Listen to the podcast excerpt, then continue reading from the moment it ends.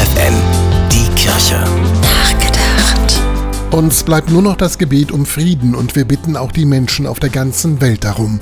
Denn der Friede ist die Hauptsache und bleibt trotz allem unsere Hoffnung. Das sagte der Bischof von Odessa in der Ukraine am Tag des russischen Angriffs. Auch bei uns in Niedersachsen rufen die Kirchen dazu auf, für den Frieden in der Ukraine zu beten.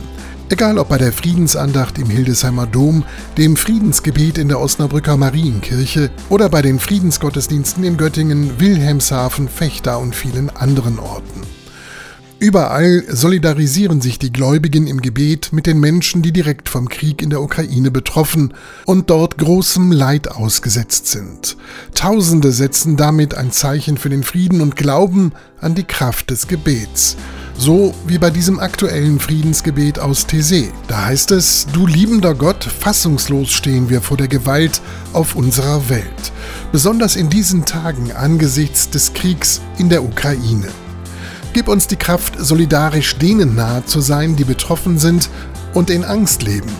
Steh all denen bei, die in diesem Teil der Welt besonders auf Gerechtigkeit und Frieden hoffen. Sende uns den Heiligen Geist, den Geist des Friedens, damit die Politiker ihre Entscheidungen in großer Verantwortlichkeit treffen.